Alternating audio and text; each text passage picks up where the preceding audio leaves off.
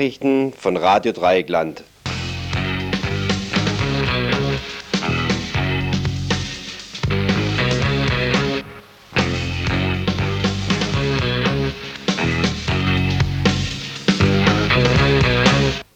Guten Abend zum heutigen Nachrichtenmagazin, zum Info von Radio Dreieckland. Es ist Freitag, der 3. Februar 1989. Die Themen der heutigen Sendung.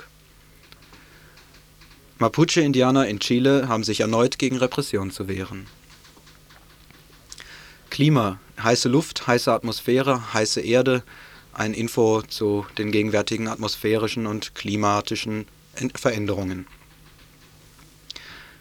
Bild, die, der, die Zeitung aus dem Springer-Konzern, verbindet geschickt Ökologie, Marktforschung und Werbung. Ein Aussetzungsprozess in Freiburg. Wie gehen Richterinnen, Staatsanwälte und Verteidiger mit einer Frau um, die ihr Kind ausgesetzt haben soll? Teil 2 unserer Serie Neues aus dem Antennendschungel. Heute geht es um Werbung. Das Grässlichste, das stattfinden kann im Rundfunk und in Radio Dreieckland werdet ihr es nie hören. Paraguay ist Strössner ausgetauscht oder ganz abgetaucht. Wir wollen das Neueste zur Entwicklung in Paraguay nach dem Putsch liefern. Hungerstreik der politischen Gefangenen und Veranstaltung zur Zusammenlegungsforderung zur gestrigen Veranstaltung in Freiburg. Dann eine, ein Unikum in Radio Dreieckland. Bundesverteidigungsminister Scholz wird live in Radio Dreieckland eine Büttenrede halten. Das passt dann auch zum gegenwärtigen karnevalistischen Umtrieb. Und das Ganze dann bis 19 Uhr. Ich hoffe, ihr werdet so lange aushalten. Normalerweise sagen wir an dieser Stelle der, der und die und die begrüßen euch im Studio, aber leider heute ist die Sendung nicht live. Gar niemand von der Info, vom Infoteam, das heute diese Nachrichtensendung erarbeitet hat, kann euch im Studio begrüßen, denn wir sitzen gegenwärtig alle in einem Plenum, in einem Gesamtradioplenum, bei dem es um Entscheidungsstrukturen geht. Radio Dreikland ist ein basisdemokratisches Modell. Hier gibt es weder Chefredaktion noch eine Macht, mit Macht ausgestattete Geschäftsführung. Deshalb müssen wir uns gelegentlich alle mal zusammensetzen und miteinander diskutieren, um zu schauen, wie es insgesamt im Projekt weitergehen soll. Und das ist dann auch der Grund, warum ihr heute einer Kassette lauscht, die wir zwischen 4 und 5 Uhr heute Nachmittag vorproduziert haben. Anrufen könnt ihr natürlich trotzdem, auch wenn die Herstellerinnen und Hersteller der Beiträge nicht mit euch diskutieren können. Ihr könnt, wenn ihr wollt, live auf den Sender oder eure Kritik oder Anmerkung notieren lassen. Wir werden sie uns auf jeden Fall nachher anschauen. Die Telefonnummer für solche Zwecke ist wie immer die Studiotelefonnummer von Radio Dreieckland Freiburg. Für Vorwahl für Freiburg 0761 und dann 31028. Ja, und weil es nach wie vor relativ prekär ist in unserer Mitgliedersituation, ihr wisst, Radio Dreieckland finanziert sich allein durch Mitgliedsbeiträge und Spenden und es nach wie vor nötig ist, dass wir von Tag zu Tag viele neue Mitglieder begrüßen können, damit dieses Projekt sich finanziell trägt und werbefrei und ohne Chef wie eben aus, angedeutet, sich weiter vollziehen kann. Dafür brauchen wir ganz viele neue Mitglieder. Ihr könnt das ganz einfach werden, indem ihr an Radio Dreieckland, Adlerstraße 12 in Freiburg schreibt oder in den einschlägigen Orten, das sind einige Kneipen in Freiburg, die Mitgliedsformulare einfach ausfüllt und abschickt oder eben auch hier anruft unter der eben genannten Nummer und eure Bereitschaft kundtut, Radio Dreikland als Mitglied zu unterstützen. Das Ganze ist nicht teuer, jährlich für nicht verdienende oder wenig verdienende 40 Mark, für Normalverdiener und Verdienerinnen 80 Mark. Ja, und weil das prekär ist, haben wir heute einen ganz besonderen Spot uns ausgedacht, der unsere Themen voneinander trennen wird und der erinnert vielleicht an äh, etwas aufregende Situationen, wie wir sie aus amerikanischen Filmen alle so gerne kennen.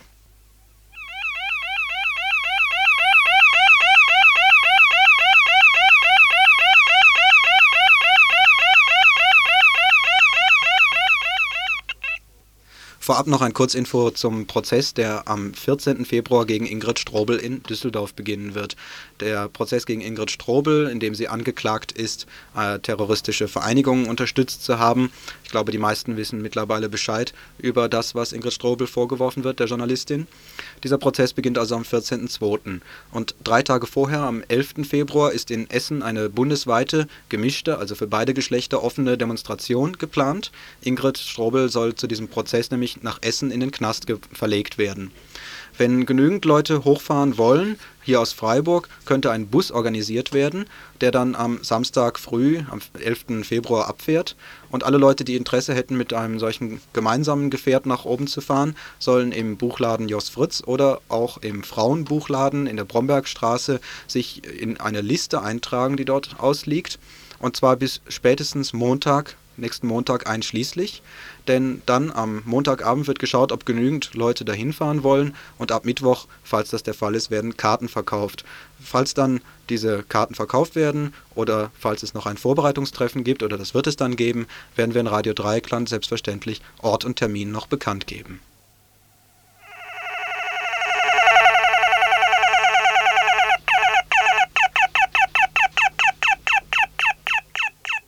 So, jetzt haben wir trotz vorproduzierter Kassette schon die erste Themenumstellung. Wer die Themenvorschau genau sich angehört hat, wird jetzt das Info zu den Mapuche-Indianern in Chile erwarten. Das müssen wir ein bisschen nach hinten schieben. Stattdessen, ja, was gibt's stattdessen?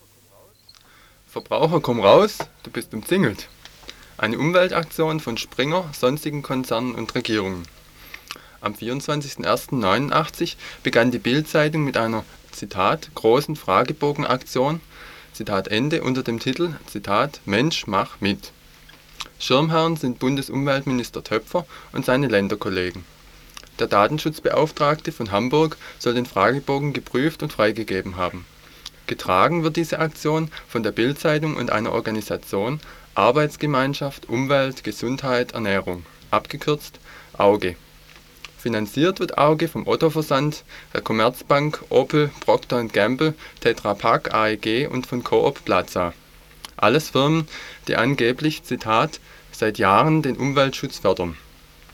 “Um den Fragebogen noch attraktiver zu machen, werden unter den Einsendern Preise verlost, zum Beispiel fünfmal Haushaltsgeld für eine Familie ein Jahr lang (maximal 1500 Mark natürlich monatlich) sowie drei Autos bundesweit und für jedes Bundesland eines der Fragebogen ähnelt stark dem Volkszählungsfragebogen und wird immer wieder durch sogenannte Umwelttipps unterbrochen und ist auch kräftig mit der Werbung der oben genannten Firmen ausgestattet. In diesem Fragebogen versuchen die dort sogenannten „ Förderer “fast durchgängig durch Marktforschungsfragen die Akzeptanz ihrer Produkte zu erkunden. Unter anderem wird zum Beispiel gefragt: Frage 7f: An welche Karosserieform denken Sie bei Ihrem nächsten Pkw zur Auswahl Schrägheck, Stufenheck, Kombi, Coupé oder Cabrio. Frage 7h: Wann werden Sie Ihr nächstes Fahrzeug anschaffen? Frage 5e: Verwenden Sie in Ihrem Haushalt Produkte, die mit dem blauen Umweltengel gekennzeichnet sind? Nennen Sie bitte einige Beispiele. Frage 2d: Welches Waschmittel kaufen Sie überwiegend? Außerdem wird noch nach Geschlecht, Alter, Wohnortgröße, Haushaltsgröße und Beruf gefragt dieser Fragebogen wirft eine Vielzahl von politischen und rechtlichen Problemen auf. Minister mit wirtschaftlicher Neutralitätspflicht lassen sich als Werbeträger benutzen. Forderungen des Datenschutzes werden missachtet. Es gibt keine Angaben zum Verwendungszweck, eine Anonymisierung und Löschung der Daten ist nicht gewährleistet. Eine Marktforschungsbefragung wird als Umweltschutzaktion getarnt und verletzt so die Regeln des unlauteren Wettbewerbs die Auge wird irreführend als Umwelt und Verbraucherschutzorganisation bezeichnet. Durch diese Umwelttipps, die im Einzelnen nicht unbrauchbar sind, wird Konzernen ein Umweltschutzmäntelchen umgeworfen, das ihre Schweinereien verdecken soll. Durch die Übertragung der Umweltschutzproblematik auf den Einzelnen wird von den Hauptverantwortlichen, die für die Umweltkatastrophen verantwortlich sind und zu den Betreibern der Aktion gehören, abgelenkt. Die Boulevardpresse, die Großkonzerne und die Regierungen die doch sonst keinen Anlass auslassen, um über engagierte Umweltschützer herzuziehen, wollen als Hauptverantwortliche der Umweltverschmutzung von sich ablenken. Durch diese Art der Marktforschung soll doch wie bei der Marktforschung allgemein der Konsum gesteigert und lenkbar gemacht werden, auf dass bald wieder neue überflüssige und umweltschädliche Konsumgüter hergestellt werden können und die Multis viel Geld daran verdienen. Was kann Mensch jetzt persönlich gegen diese Kampagne tun auf keinen Fall die Fragebögen an die Herausgeber einsenden. Eine andere Möglichkeit wäre vielmehr, die Fragebögen an den jeweiligen Umweltminister zu senden, mit der Bitte um Rücksendung, um zu sehen, ob unser persönlicher Umweltminister seinen privaten Haushalt umweltfreundlich führt und welches Auto mit welcher Karosserieform er als nächstes zu kaufen gedenkt. Aber hier sind der Fantasie natürlich keine Grenzen gesetzt.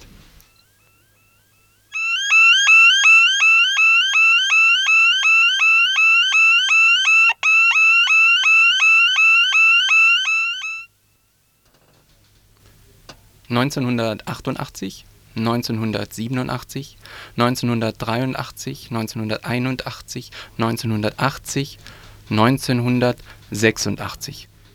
So lautet die Reihenfolge der wärmsten Jahre dieses Jahrhunderts. Die sechs wärmsten Jahre seit 1900 lagen alle in den 80ern. So ein Pressebericht des Meteorologischen Amts in Großbritannien diese Woche. Klimaforscher sehen in diesen Zahlen ein weiteres Indiz für, ihr, für ihre Vermutungen. Die Erdatmosphäre wird durch den sogenannten Glashauseffekt aufgeheizt. Eine ungezügelte industrielle Produktion schädigt nicht nur Wald, Wasser und Böden, sondern verändert die Klimazonen grundlegend. Der Anteil von Kohlendioxid an der Erdatmosphäre steigt weiter, mit all seinen katastrophalen Folgen. Kohlendioxid, CO2 in der Kurzformel, bewirkt den Glashauseffekt. Wie im Glashaus das Glas, so hält in der Atmosphäre das Kohlendioxid die Wärme zurück. Je mehr CO2 in der Luft ist, desto heißer wird's. Die Erdatmosphäre wird künstlich aufgeheizt. Derzeit werden weltweit durch Fabriken, Autos, Haushalte und Brandrodungen über 20 Milliarden Tonnen Kohlendioxid, ich wiederhole, über 20 Milliarden Tonnen Kohlendioxid jährlich ausgestoßen.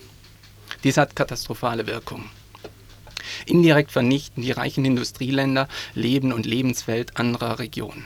So sind die Wirbelstürme in Jamaika und Nicaragua letztes Jahr mit ihren verheerenden Auswirkungen durch den Glashauseffekt mitbedingt. Ebenso, was wir an Kohlendioxid hinausgeblasen haben, hat die Wüste in der Sahelzone ausgedehnt.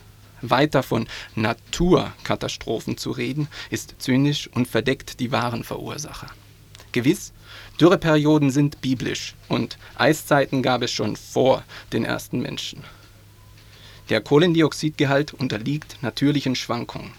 Dennoch, so hohe künstlich erzeugte Werte hat der CO2-Gehalt noch nie. Profitorientiertes Wirtschaften in den Industrieländern verändert die Klimazonen der gesamten Erde. Wir verbrauchen zu viel Energie. 13 Mal so viel wie die sogenannte dritte Welt.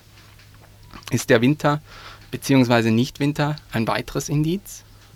Für Klimaforscher ist es noch zu früh, genau zu sagen, wie etwa die extreme Kälte in Alaska, minus 58 Grad Celsius und mehr wurden gemessen, und die Trockenperiode in Italien durch das Ausbleiben des Winterregens, wie diese Extreme mit dem Glashauseffekt genau zusammenhängen.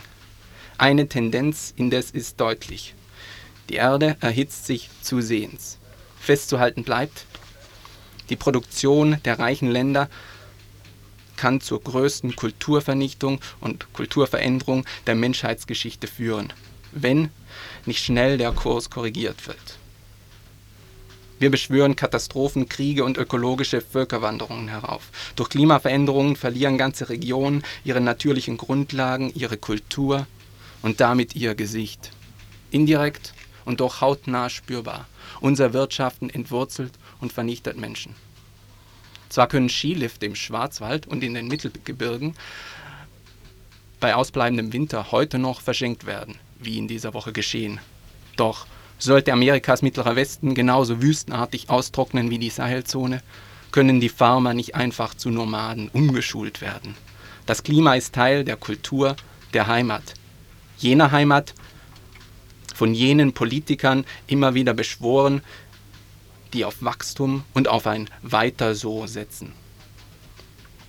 Schwarzwaldhäuser aber sind für Winter und Schnee gebaut. Die alemannische Fasnet macht nur Sinn, wenn es auch einen Winter zu vertreiben gibt.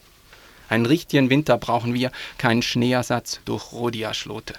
Es ist lebensnotwendig bei Industrie und Politikern, eine gewaltige Drosselung des CO2-Ausstoßes einzufordern. Eine Drosselung durch die konsequente Umstellung der Wirtschaft auf umwelt- und menschenverträgliche Produktion. Wenn nicht, dürfen wir uns auf eine schöne neue Welt einrichten. Wie die sein könnte, zeigt ein Bild im Lokalteil der BZ heute. Obwohl es in Freiburg nicht geschneit hatte, war ein Baum in der Nähe eines Schlots dick in industriellen Schnee gehüllt. Eine düstere Vision.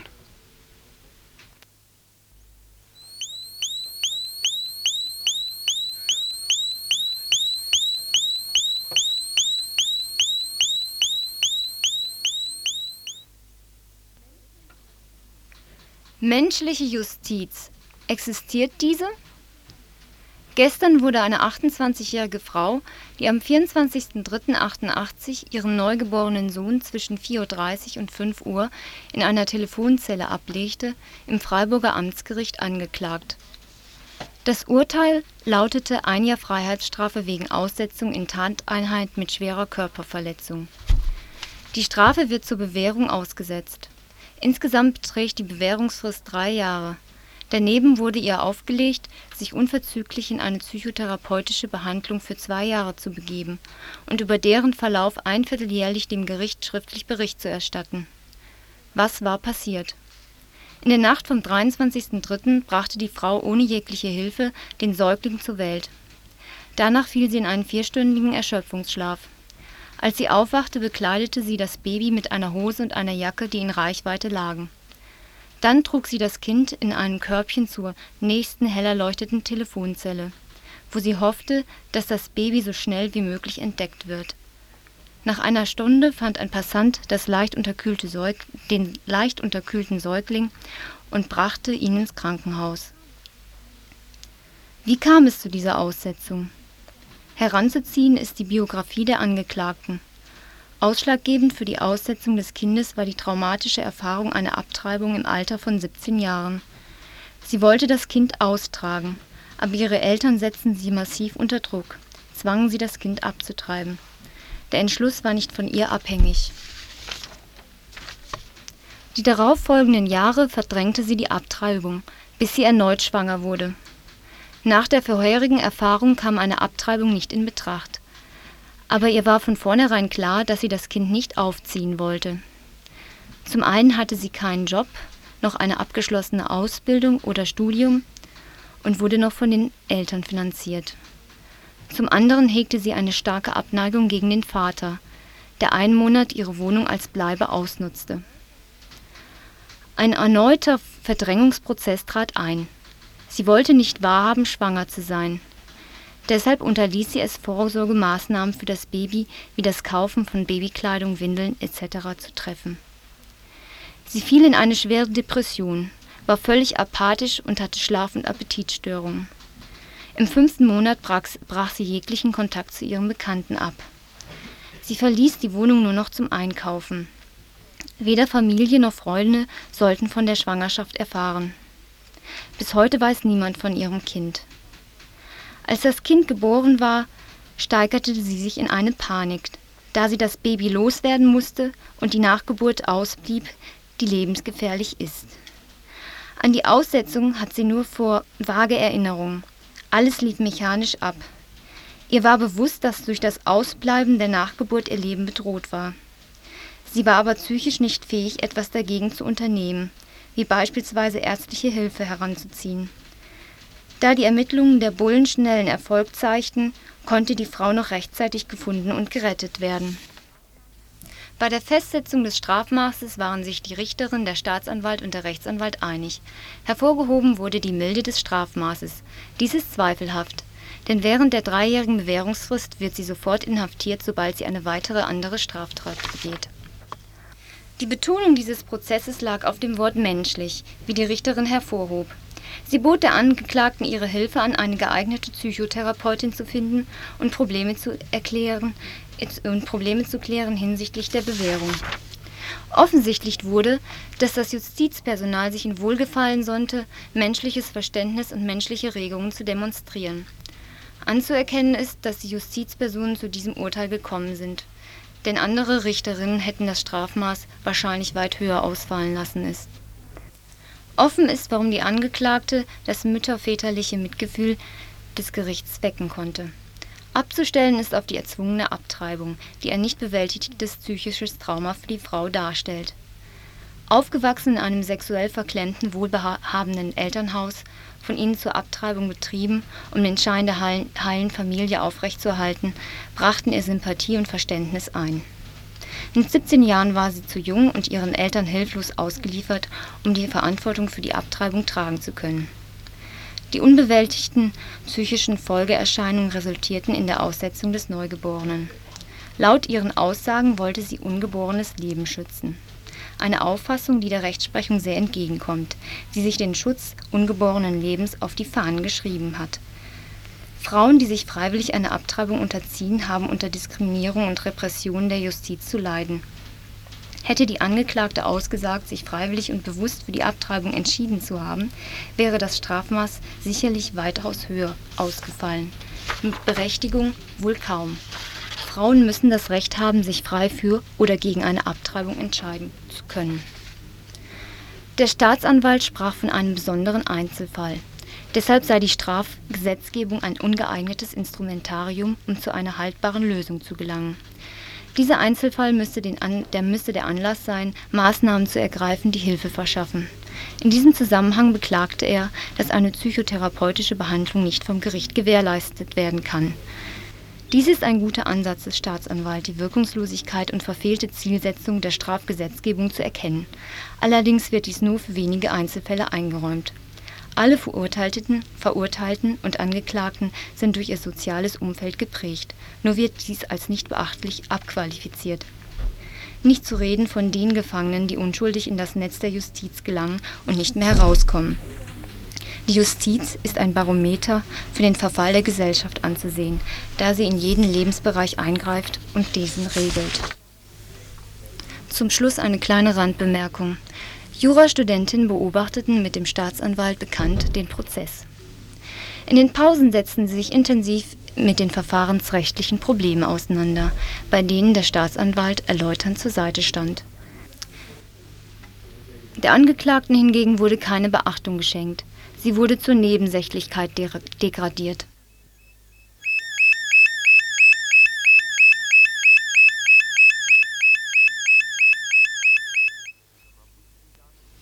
Unterdrückung der Mapuche-Indianer in Chile wird fortgesetzt Nachdem, wie wir schon berichteten, am 18.01.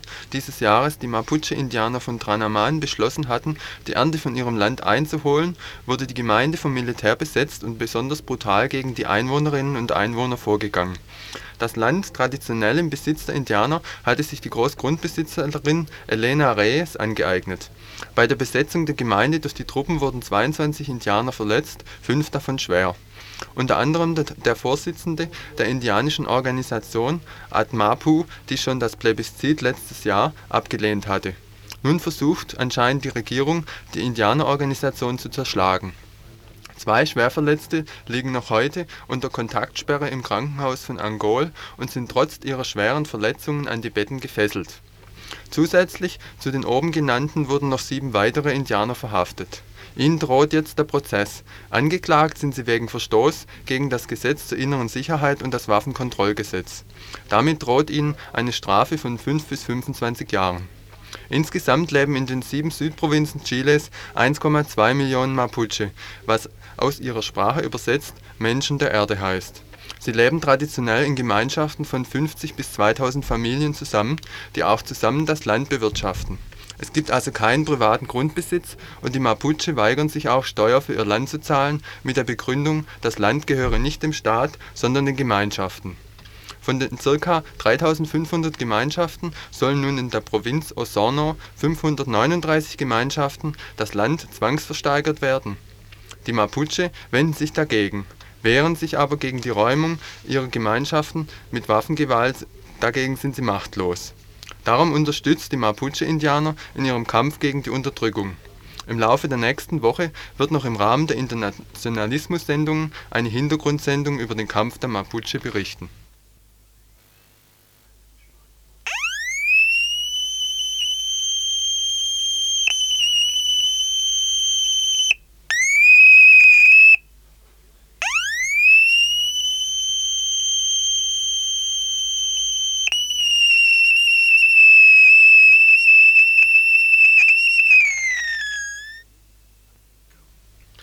Unterwegs im Antennendschungel.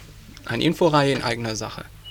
Die Beiträge wollen informieren über den materiellen und organisatorischen Rahmen freier, nicht kommerzieller Radios. Unterwegs im Antennendschungel. Teil 2 Werbung. Beim letzten Spaziergang im Antennenwald hatte ich über die GEMA berichtet. Die GEMA, das ist die Gesellschaft für musikalische Aufführungs- und mechanische Vervielfältigungsrechte. Die GEMA ist eine Verwertungsgesellschaft, die mit Musikkünstlern Verträge abschließt und deren Urheberrechte bei kommerziellen Benutzern, zum Beispiel bei Rundfunkanstalten, vertritt. Die GEMA zieht also die Gewinne ein, die mit Musik erzielt werden. Die Werbung steht dabei im Zentrum. Die Industrie zahlt an die Sender, die Bürgerinnen und Bürger zahlen Werbung, Industrie und Sender. Bürger und Bürgerinnen haben dabei das schlechte Ende für sich. Nicht nur bezahlen sie bei jedem Kauf die Werbespots. Für Werbung in Funk und Fernsehen waren das 1985 2 Milliarden D-Mark, sondern die Verbraucher müssen sich dazu auch noch eine Dauerberieselung gefallen lassen. Für diesen Spaziergang im Antennenwald bin ich heute mal wieder in Tabellen rumgeklettert. Die Zahlen sind erdrückend. 1985 wurden im bundesrepublikanischen Rundfunk insgesamt 11 Millionen Sekunden Werbefunk ausgestrahlt. Eine unvorstellbare Zahl im wörtlichen Sinn. Deshalb die Veranschaulichung 11 Millionen Sekunden Werbung. Würde eine Hörerin oder ein Hörer sich täglich 8 Stunden nonstop Spott an Spott berieseln lassen, säßen sie 375 Tage vor dem Radio. Sie müssten also Überstunden machen, um es innerhalb eines Jahres überhaupt zu schaffen, die jährliche Funkwerbung zu hören. Die einzelnen Rundfunkanstalten strahlen unterschiedlich viel Werbung aus. Gut zu wissen, dass die Südländer in der Werbung vorne liegen. An erster Stelle der Bayerische Rundfunk, an zweiter Stelle der Süddeutsche Rundfunk, dicht gefolgt vom Südwestfunk. Das passt ins Bild. Werbung belästigt ja nicht nur, sondern hämmert Vorbilder und Wünsche ein. Eine kostenlose Stabilisierung der Verhältnisse, eine kostenlose Vertiefung genehmer Verhaltensmuster. Werbung verdinglicht die Träume der Bürger und Bürgerinnen. Im Funk allein für 11 Millionen Sekunden im Jahr. Im Gegensatz dazu Radio Dreieckland. Wir verzichten bewusst auf Werbung. Wir verdienen mit Musik nichts. Aber die GEMA stellt uns eine halbe Million Mark in Rechnung. Das ist der niedrigste Satz für Radios. Ein Skandal. Ein Skandal. Allein für die GEMA müssen 1989 400 Mitgliedsbeiträge abgeführt werden. Die Gebührenordnung der GEMA in ihrer jetzigen Form beeinträchtigt die Arbeit freier, gemeinnütziger und nicht kommerzieller Radios. Daher der Aufruf. Werdet Mitglied bei Radio Dreieckland. Wir brauchen eure Unterstützung, um weiter senden und informieren zu können. Das Geld aus Mitgliederbeiträgen reicht nur bis April. Die Durchsetzung angemessener Gebühren für nicht kommerzielle Sender braucht Zeit. Solange aber heißt es Gebühren bezahlen, ansonsten muss der Sendebetrieb eingestellt werden. Ihr könnt Mitglied werden. Bei Radio Dreigland gibt es vorgedruckte Beitrittserklärungen. Die erhaltet ihr entweder, wenn ihr in der Adlerstraße 12 auf dem Kreta-Gelände vorbeikommt Adlerstraße 12 auf dem Kreta-Gelände oder wenn ihr anruft, allerdings nicht jetzt während der Sendung. Diese Sendung wurde aufgezeichnet und zwar unter 0761 31028. Dann erhaltet ihr die Vordrucke zugeschickt. Ich wiederhole die Telefonnummer 0761 Vorwahl 31028. Mitgliedsbeitrag für Studentinnen und Schülerinnen 40 D-Mark, sonst 80 D-Mark, Gruppenbeiträge 120 D-Mark. Eine kurze Meldung noch dazu. Der Landesbezirk, der, der Landesbezirk Südbaden, der IG Druck und Papier, hat uns mitgeteilt, dass er Radio Dreieckland bei den Bemühungen unterstützt, als gemeinnütziges Lokalradio Gebührenermäßigung durch GEMA und Post zu erhalten. Das haben wir heute erfahren. Viele haben die Notwendigkeit, Mitglied zu werden bei Radio Dreieckland, um weiter ein freies, unzensiertes Rundfunkprogramm in dieser Region zu haben, schon realisiert. Allein innerhalb der letzten elf Tage haben wir 113 neue Mitglieder im Freundeskreis Radio Dreieckland zu begrüßen. Der Mitgliedsstand gestern war 1459 und die meisten von euch wissen, es müssen noch viel mehr werden. 3000, 3500. Unter dieser Zahl ist der Radiobetrieb auf Dauer nicht zu finanzieren.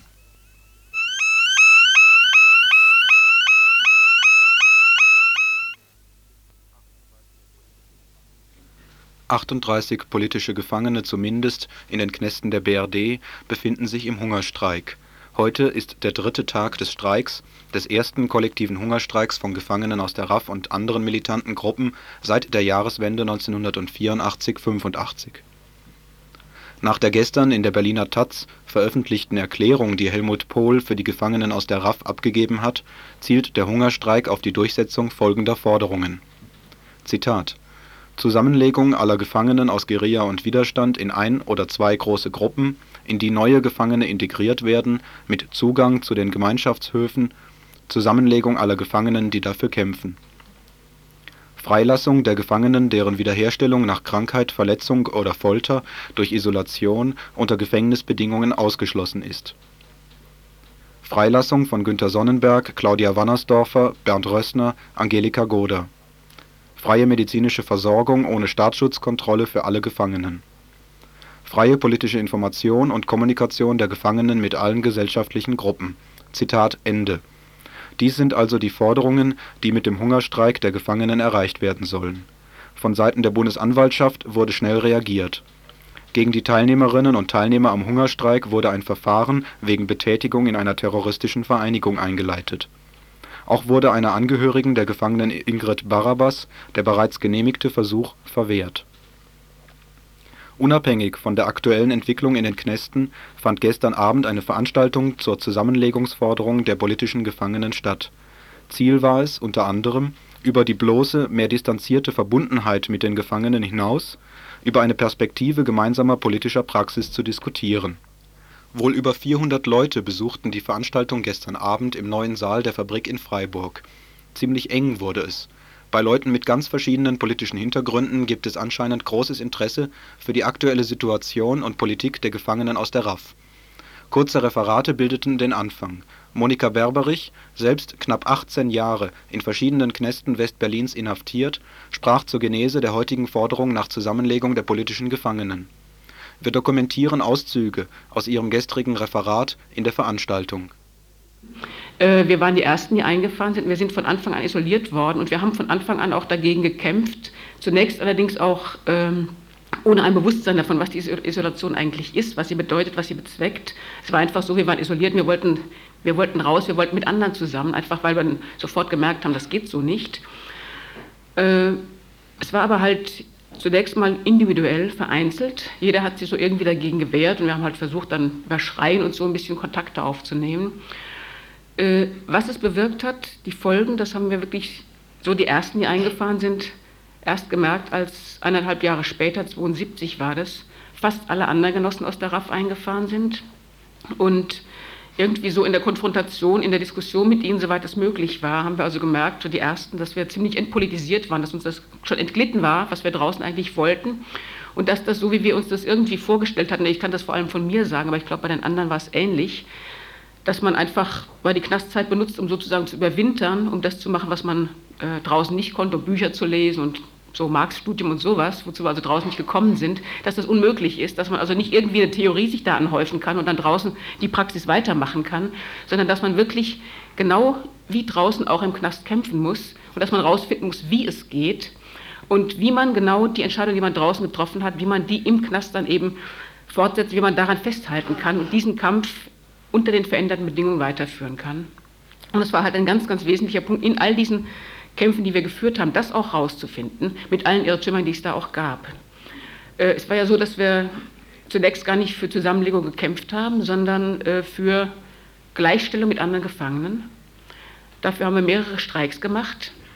Und auch der, ähm, man kann sagen, der erste, der erste Streik auf Leben und Tod, also der erste lange Streik, wo, uns, wo uns auch klar war, dass man darin sterben kann und in dem Holger dann auch umgebracht worden ist, Holger Mainz, den haben wir auch angefangen mit der Forderung nach Gleichstellung, äh, auch mit der Forderung, dass wir untereinander zusammenkommen können, also in diesem Rahmen von Gleichstellung von Normalvollzug.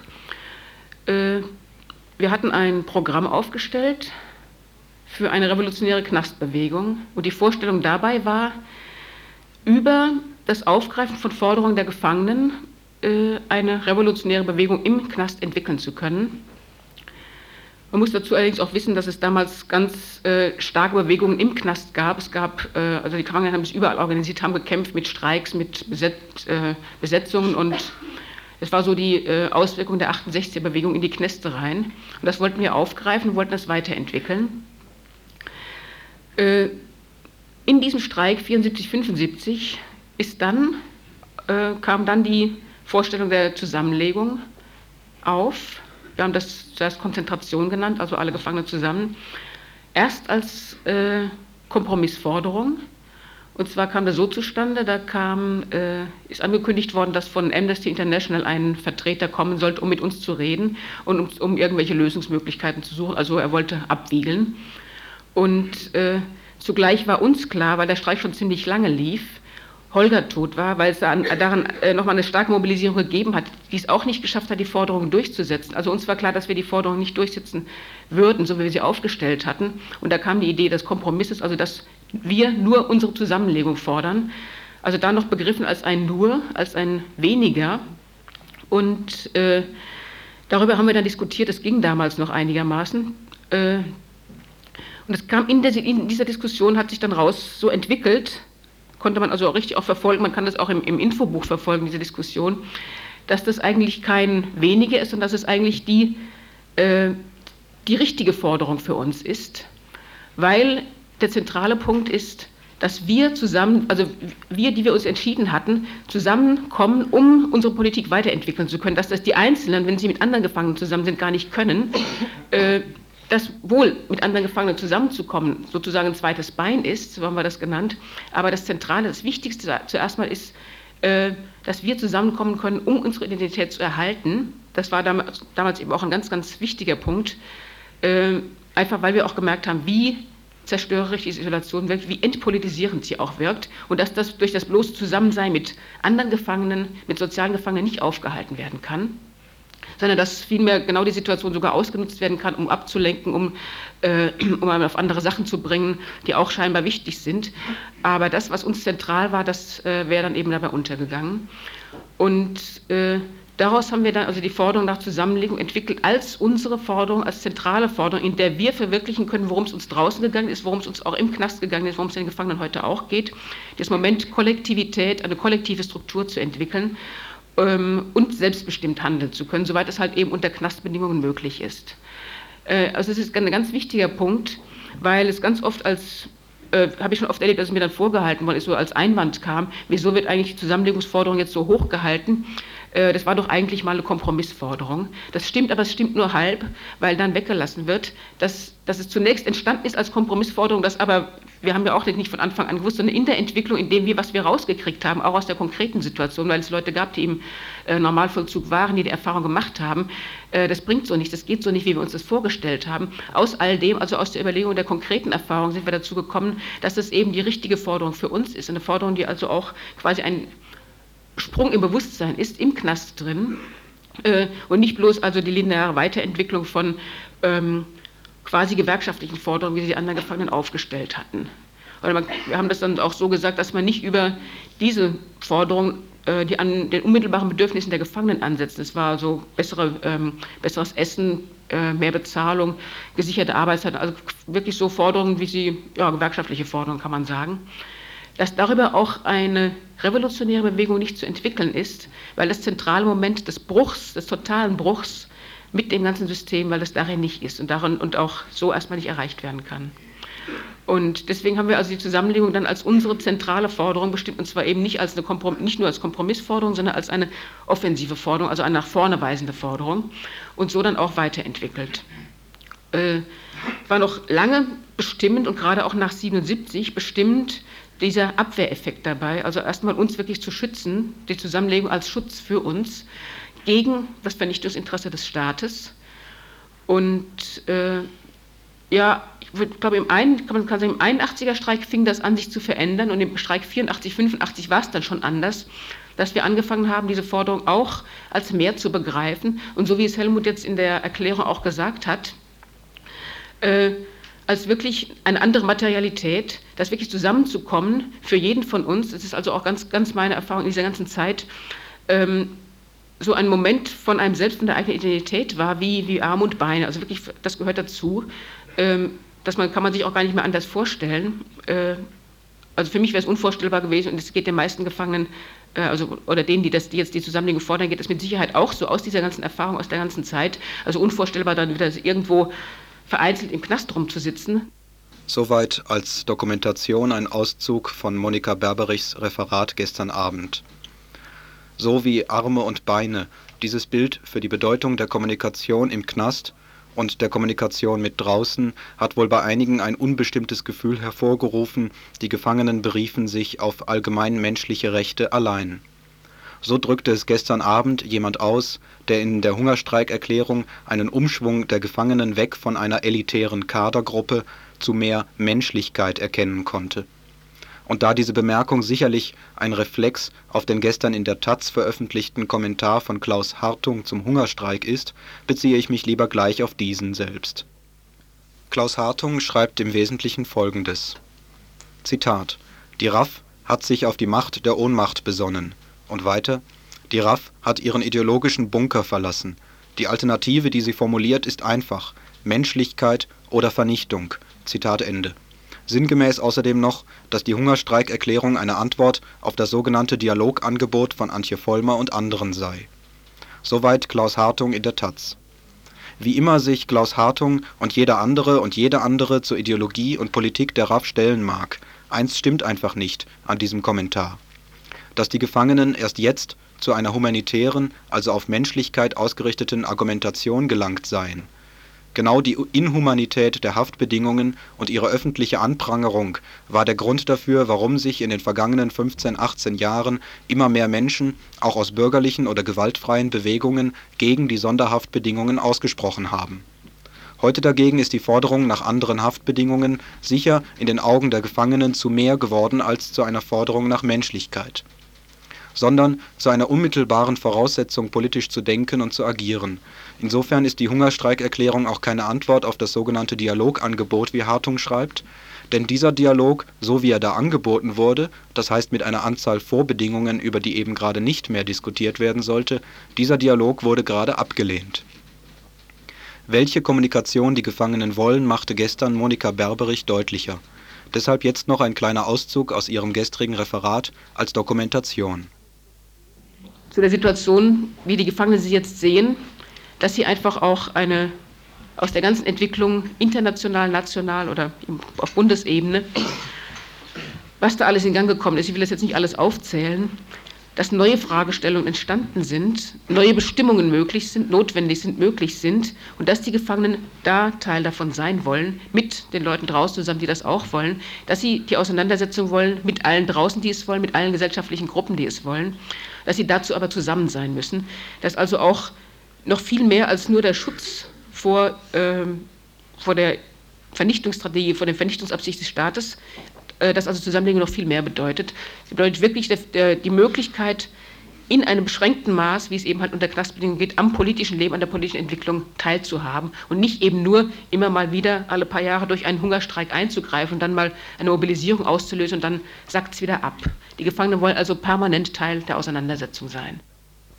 Ende der Dokumentation von Monika Berberichs Referat gestern Abend in der Fabrik in Freiburg. Die Teilnehmerinnen und Teilnehmer der Veranstaltung beschlossen auch gemeinsam eine Grußadresse zu formulieren, die wir hier auch in ihren relevanten Teilen dokumentieren wollen. Wir Besucherinnen einer Veranstaltung zur Zusammenlegung am 2.2.89 in Freiburg grüßen hiermit alle politischen Gefangenen, die sich, die sich im Hungerstreik befinden für die Zusammenlegung. Darüber hinaus grüßen wir alle anderen Gefangenen aus dem Widerstand, die irischen, kurdischen und palästinensischen Gefangenen in den BRD-Knästen sowie alle kämpfenden Gefangenen. Besondere Grüße an Ali, Michi und Bernhard, die in Frankfurt gerade ihren Prozess haben. Ebenfalls besondere Grüße an Ingrid Strobel und die Gefangenen der Startbahnbewegung, deren Prozesse auch jetzt im Februar anfangen. Zur Grußadresse gehört dann auch noch die Unterstützung der Forderungen, so wie sie jetzt in der Hungerstreikerklärung von den Gefangenen formuliert worden sind. Soweit jetzt mal die Dokumentation der Grußadresse, so wie sie gestern Abend von den Besucherinnen und Besuchern der Veranstaltung formuliert worden ist. Zwei grausliche Wörter, nämlich irgendwie, Verhalten, fielen gestern ziemlich oft und sprachen etwas Unvermeidliches an. Nachdem die Gefangenen durch ihre, ihren Hungerstreik sich nach draußen beziehen, und zwar nicht irgendwie, suchen auch Leute draußen Wege, sich auf den Hungerstreik zu beziehen. Möglichkeiten zur Diskussion darüber gibt es am kommenden Dienstag ab 20 Uhr ebenfalls im Vorderhaus der Fabrik in Freiburg, Habsburger Straße 9.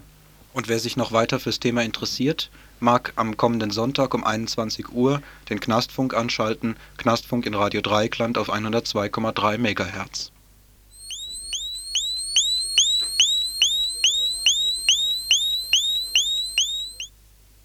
Viele haben es vielleicht gehört, Strössner, ein Diktator, wird ausgetauscht oder abgeschafft. Wir wissen es nicht so genau. Der Rundfunk berichtete über den Putsch in Paraguay. Hierzu einige Hintergrundinformationen. Ein kurzer Abriss aus der Geschichte. Die Spanier suchten nach den Schätzen der mystischen Silberberge der Region. Als sie da nicht so schnell vorankamen, trieben sie dann die großen wilden Viehherden von den fruchtbaren Ebenen an die Küste. Alles wurde abgeschlachtet, die Häute nach Europa verschifft, das Fleisch verfaulte größtenteils. Später wurde ein System großer Ländereien betrieben. Parallel aber organisierten die Jesuiten ein System von Kommunen mit landwirtschaftlicher und handwerklicher Produktion durch die Eingeborenen doch das wurde von privaten und offiziellen Interessen der Herrschenden hinweggefegt. Die Eingeborenen wurden zu Sklaven auf brasilianischen Zuckerfarmen oder Viehfarmen gemacht. Später kontrollierte der Staat die landwirtschaftliche Produktion. Wirtschaftlich ausgebeutet wurden die Edel Edelhölzer, sie werden es heute noch. Auch Tee, grüner Mate-Tee gehörte zu den Produkten. Aber hier gab es auch das erste Telegrafensystem Lateinamerikas und die erste Eisenbahn. Großbritannien brachten dann Brasilien, Uruguay und Argentinien dazu, einen Krieg gegen Paraguay anzuzetteln, mit angeblichen Grenzkonflikten begründet. Die Verteilung des erbeuteten Landes (150.000 Quadratkilometer) wurde schon vorher festgelegt. Wasserwege, Schlüsselsektoren fielen unter den Einfluss dieser imperialistischen Allianz. Ca. 900.000 Einwohner wurden gemordet, die männlichen Erwachsenen nahezu ausgerottet. Paraguay versank vom reichsten Land ins Elend 1954 kam in einem Staatsstreich General Stroessner, aus Süddeutschland stammend, an die Macht. Freund von Nazis, deckte er Faschisten, die als Kriegsverbrecher aus Europa flohen, und beherbergte auch ebenfalls kroatische Rechtsflügelterroristen und ähnliche. Stroessner versuchte demokratischen Schein, er wählte sich selbst sechsmal zum Staatspräsidenten, letztes Mal im Februar 1983. Er empfing sogar legale Opposition, aber Politische Äußerungen waren nicht möglich außer denen der herrschenden Colorado-Partei. In Paraguay gibt es außerdem die ältesten politischen Gefangenen und es gibt seit frühester Zeit deckende Beziehungen von Seiten der Vereinigten Staaten. Somoza, der Diktator von Nicaragua, war in Asconion im Exil und als er dort exekutiert wurde, wurden Hunderte von Paraguayanern und ausländische Bürger eingesperrt, 160 des Landes verwiesen Eingesperrt kann werden nach dem Gesetz wegen Verbrechen gegen die Demokratie eigentlich beliebig. Und die Dreieinigkeit von Stroessner, Armee und Regierung, die bringt alles unter Kontrolle, von der persönlichen Sicherheit bis zum Schmuggel und sie fördert die Bodenspekulation und lässt es zu, dass die Eingeborenen von ihrem angestammten Land vertrieben werden. Krankheiten, Hunger und Verelendungen, weil sie nicht mehr in ihren Gebieten, in ihren Lebensgewohnheiten leben können rotten die Indianer fast aus, und von Weißen werden die Indianer in regelrechten Hetzjagden verfolgt, um sie zu versklaven und die Frauen, die Mädchen sexuell zu missbrauchen. Nach Washington Post soll Alfredo Stroessner direkt am sexuellen Missbrauch von Indianerkindern beteiligt gewesen sein. Um hier nicht ins Endlose zu geraten, kurz noch ein paar Aspekte die Öffnung für ausländische Spekulanten wurde in Paraguay offensiv vorangetrieben. Selbst Zahnärzte und Ärzte in der Bundesrepublik waren schon und sind daran beteiligt, wenn in großem Stil über Beteiligungsgesellschaften riesige Landesflächen verramscht wurden. Fruchtbares Weideland zu 1,2 Pfennig der Quadratmeter mit Straßenanschluss. In einer stabilen, investitionsfreundlichen Demokratie. So die Werbung in deutschen Zeitungen wie in der Frankfurter Allgemeinen auch in der BRD gab es dagegen Proteste und Aktionen der Solidaritätsgruppen. Auch Geldanleger soll es gut gehen, bei 14 bis 18 Prozent höheren Zinsen, hohen Zinsen. Und andere Interessenten traten dann ebenfalls auf den Plan. Die rassistischen Weißen in Südafrika kaufen seit einiger Zeit in größerem Umfang sich ein. Paraguay, ein Land, in dem sie ihre Art von Herrenmenschendasein ungestört weiterführen können. Und wenn sie nicht mehr über die schwarzen Mehrheit in Südafrika ihre Gewalt und Ausbeutung fortsetzen können, nun, Überlegungen gibt es viele dazu und die Demokratie eben wird nicht aus einer Diktatur gemacht. Lateinamerika, aber nicht nur Lateinamerika, das ist immer wieder mal alle paar Jahre der Austausch eines Diktators gegen die nächste Präsidentin, eines Präsidenten gegen den nächsten Diktator. Vermutlich kommt es gar nicht so sehr darauf an, wer wie regiert, sondern darauf, dass regelmäßig gewechselt wird, weil in den unzumutbaren und katastrophalen Zuständen ändert sich dabei zumeist nichts.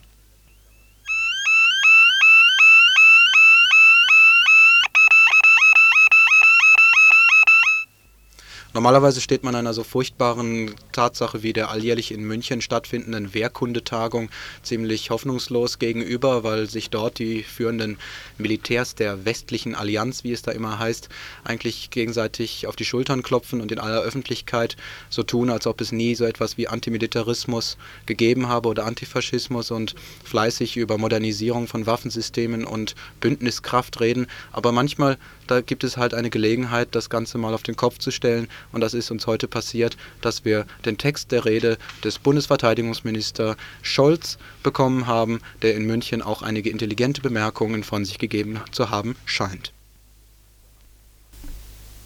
Und das ist ein Minenfeld. Setze ich die Zeituhr in Gang? Ja. Da war jetzt zum Beispiel eine Mine, muss ich mir einen anderen Weg suchen. Ne? Jetzt habe ich getroffen. Das war der erste Punkt. Jetzt ist der Gegner woanders, ich bin da Aha. und die Minen sind auch wieder neu verteilt. Ja, so spiele ich also gegen die Zeit, gegen den Gegner und Aha. gegen das Minenfeld und versuche möglichst viel Treffer zu haben. Das piepst ein bisschen. In der Atlantischen Allianz hat es seit ihrer Gründung von nunmehr 40 Jahren immer wieder Anlässe gegeben, sich auf das Erreichte zu besinnen, zugleich nach vorne zu schauen und nach Lösungsansätzen für die Bewältigung der Zukunft zu suchen. Erste Abrüstungserfolge wurden erreicht. Weitere Schritte sind in Aussicht. Jetzt ist folgendes, das ist die Melodie übrigens. Ne? Die, wenn Sie da jetzt dreimal hinschießen, dann ist praktisch ein Schutz weniger. Jetzt haben wir schießen Dies gilt vor allem für die Rolle und die Weiterentwicklung der Nuklearwaffen.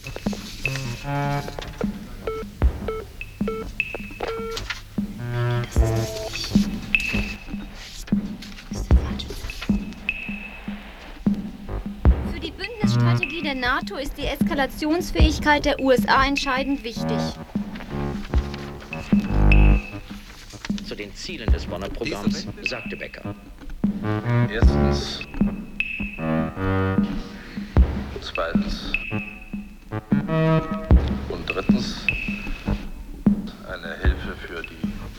Dieser Wettbewerb kann natürlich nur vor dem Hintergrund gesicherter Verteidigungsfähigkeit bestanden werden. Wir brauchen diesen friedlichen Wettbewerb nicht zu Den scheuen. Mann an ihrer Seite. Harald Junke, der Alkohol war stärker. Und der große Schicksalsreport. Liebe und Zärtlichkeit genießen kann nur wer ausgeglichen ist. Gerade wir Deutschen sind und bleiben verpflichtet, auf die Achtung und stärkere Durchsetzung der unverzichtbaren Menschenrechte zu achten. Gerade uns Deutschen wird mit der Teilung unseres Vaterlandes nach wie vor das wichtige Menschenrecht der Selbstbestimmung verweigert.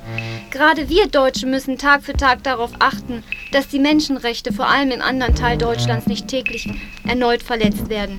Ich renne vor allem den nach wie vor praktizierten Schießbefehlen. Das Schießen auf Deutsche, die nichts anderes tun Na ja, oder tun meine wollen, Rede ist ja als von ihrem Recht auf Freizügigkeit Gebrauch zu machen.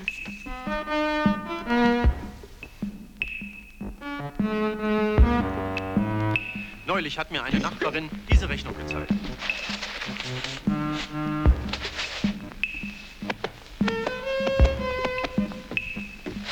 Nein, verhindert bestimmt nicht. Glaube ich nicht. Da bin ich skeptisch. Nein. Herr Dr. Ehle, ist das richtig, was die Leute sagen? Und jetzt eine wichtige Information für Zuschauer, die zu hohen Blutdruck haben oder Übergewicht. Sie können mit ruhigem Gewissen Thank you.